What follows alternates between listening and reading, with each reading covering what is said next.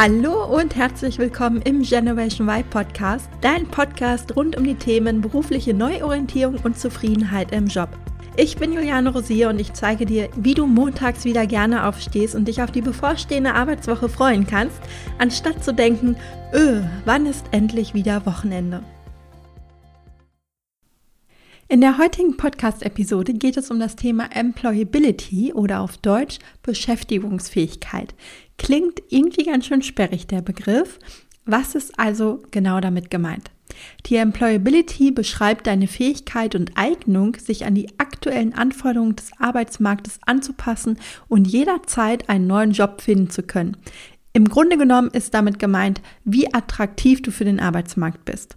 Dabei ist es wichtig, dass du Trends erkennst und dein Wissen immer up-to-date hältst. Dazu ein einfaches Beispiel und wie du weißt, liebe ich es ja, die Dinge so plakativ wie möglich darzustellen. Also, wenn du Koch bist, solltest du auch vegane Gerichte kochen können, weil die Nachfrage danach immer mehr steigt. Also auch wenn du bislang vielleicht damit durchgekommen bist, immer nur Schnitzel und Pommes zu kochen, wird das in Zukunft nicht mehr reichen. Egal, ob du dich in einem Restaurant bewirbst, in einer Betriebskantine oder in der Krankenhausküche. Aufgrund der wachsenden Anzahl an Menschen, die sich vegan ernähren, ist das eine wichtige Fähigkeit in der Gastronomie, die du beherrschen solltest. Du musst dich natürlich nicht gleich auf das vegane Kochen spezialisieren, aber du solltest dich damit auskennen, was genau vegan überhaupt bedeutet und deinen veganen Gästen mehr anbieten können als Pommes mit Ketchup. Ansonsten kann es dir passieren, dass du für den Arbeitsmarkt, das heißt für potenzielle Arbeitgeber, uninteressant wirst, da deine Kochskills nicht mehr up-to-date sind, um die Gäste von heute nach ihren Wünschen lecker bekochen zu können. Logisch, oder? Jetzt muss man natürlich dazu sagen, dass die Gastronomie ein sehr heiß umkämpfter Markt ist und wahrscheinlich jeder eingestellt wird, der oder die irgendwie einen Herd bedienen kann. Aber du verstehst sicherlich, was ich meine. Und es gibt eben auch andere Bereiche, in denen die Konkurrenz sehr hoch ist. Und umso höher die Konkurrenz, umso mehr Wissen musst du haben, um dich gegen sie durchsetzen zu können. Nehmen wir zum Beispiel den HR-Bereich. Dieser ist für viele attraktiv und dementsprechend viele ArbeitnehmerInnen möchten im Recruiting, in der Personalentwicklung oder einem ähnlichen Bereich arbeiten. Wenn du jetzt in Anführungszeichen nur eine kaufmännische Ausbildung und immer auf der gleichen Stelle gesessen hast, wird es eher schwer werden, da reinzukommen. Also verstehe mich jetzt nicht falsch, jeder fängt mal klein an. Das heißt, wenn du noch ganz am Anfang deiner Karriere stehst, ist das natürlich völlig normal, dass du noch nicht so viel mitbringst.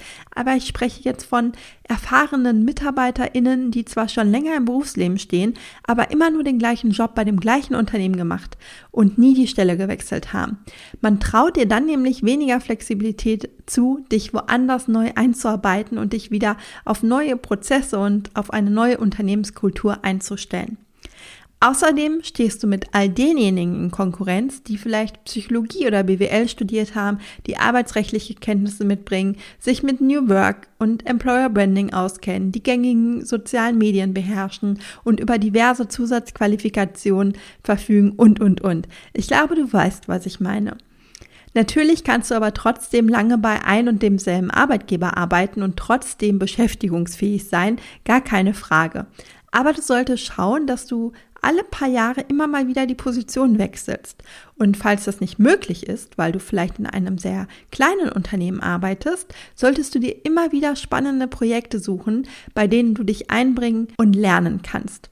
Auch so kannst du dich weiterentwickeln und hast später eine schöne lange Projektliste und einen großen Erfahrungsschatz vorzuweisen.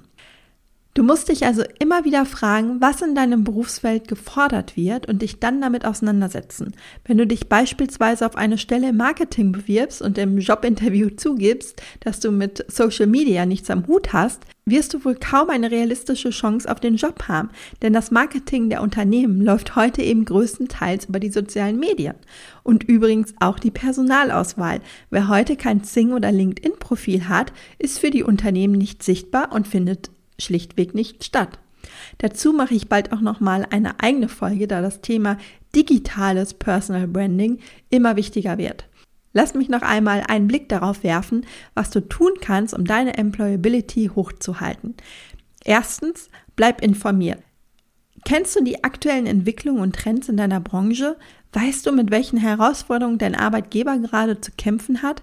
Welche Fähigkeiten braucht es, um diese zu lösen? Und wie kannst du selbst dazu beitragen? Je mehr du weißt und je mehr du kannst, umso besser kannst du dich aufstellen. Zweitens, bau dir ein Netzwerk auf. Ja, ich weiß, gerade wenn du introvertiert bist, so wie ich, klingt dieser Rat nicht wirklich attraktiv. Aber du musst auch nicht jeden Abend auf einer Netzwerkveranstaltung rumspringen, aber du solltest dir ein paar gute Kontakte aufbauen, mit denen du dich über berufliche Themen austauschen kannst und die auch wissen, wie gut du bist. Bei einer Jobsuche können genau diese Kontakte dann später mal Gold wert sein. Drittens, bilde dich regelmäßig weiter. Stichwort lebenslanges Lernen. Mehr muss ich wohl zu diesem Punkt eigentlich gar nicht sagen. Halte dein Wissen immer auf den neuesten Stand und entwickle dich auch persönlich stetig weiter. Zeig dabei Eigeninitiative und warte nicht, bis dir dein Arbeitgeber eine Weiterbildung auf dem Silbertablett serviert. Ich höre so oft, ich würde ja gerne eine Weiterbildung machen, aber mein Arbeitgeber bezahlt mir die Kosten nicht. Ja, dann ist das so. Lass dich davon aber nicht abhalten, die Weiterbildung trotzdem zu absolvieren. Eine Investition in dich selbst und in dein Wissen wird sich immer auszahlen und gibt die Verantwortung für deine Weiterentwicklung nicht ab. Viertens, tu etwas, was dir wirklich Freude bereitet und deinen Stärken entspricht. Das ist wohl der wichtigste Punkt von allen. Denn wenn du Spaß an dem hast, was du tust, kümmerst du dich um all die anderen Punkte fast automatisch. Denn es macht dir dann einfach Spaß, dich weiterzubilden, informiert zu bleiben und dich mit anderen zu vernetzen. Du möchtest dann einfach von innen heraus möglichst viel zu dem Thema wissen und du musst dich gar nicht dazu zwingen oder überwinden. Wenn dir dein Job keinen Spaß macht, dann hast du schlichtweg ein Problem, das es schnellstmöglich zu lösen gilt, damit du bald wieder gerne zur Arbeit gehst. Denn wenn du liebst, was du tust, wirst du automatisch auch motiviert sein. Und Motivation ist das A und O für einen Job. Die Motivation für einen Job gehört zu den wichtigsten Einstellungskriterien und steigert somit auch deine Employability. Was du tun kannst, beziehungsweise was passiert, wenn dir dein Job keinen Spaß macht, erfährst du übrigens in der nächsten Podcast-Episode. Ein kurzer Teaser an dieser Stelle. Ich freue mich, wenn du auch beim nächsten Mal wieder zuhörst und wünsche dir bis dahin eine tolle Zeit. Vielen Dank fürs Zuhören. Ich hoffe, dir hat die Folge gefallen und du konntest den einen oder anderen Impuls für dich mitnehmen. Wenn du weitere Anregungen für deine berufliche Neuorientierung haben möchtest, dann abonniere gerne diesen Podcast und folge mir auf Instagram oder LinkedIn. Und falls du selbst noch auf der Suche nach einem Job bist, der dich wirklich erfüllt und dir vor allem auch Sinn stiftet, dann lade dir auf meiner Website www.julianorosier.de meinen Erfolgsplan herunter, in dem ich die sieben Schritte einer erfolgreichen beruflichen Neuorientierung mit dir teile. Bis zum nächsten Mal, deine Juliane.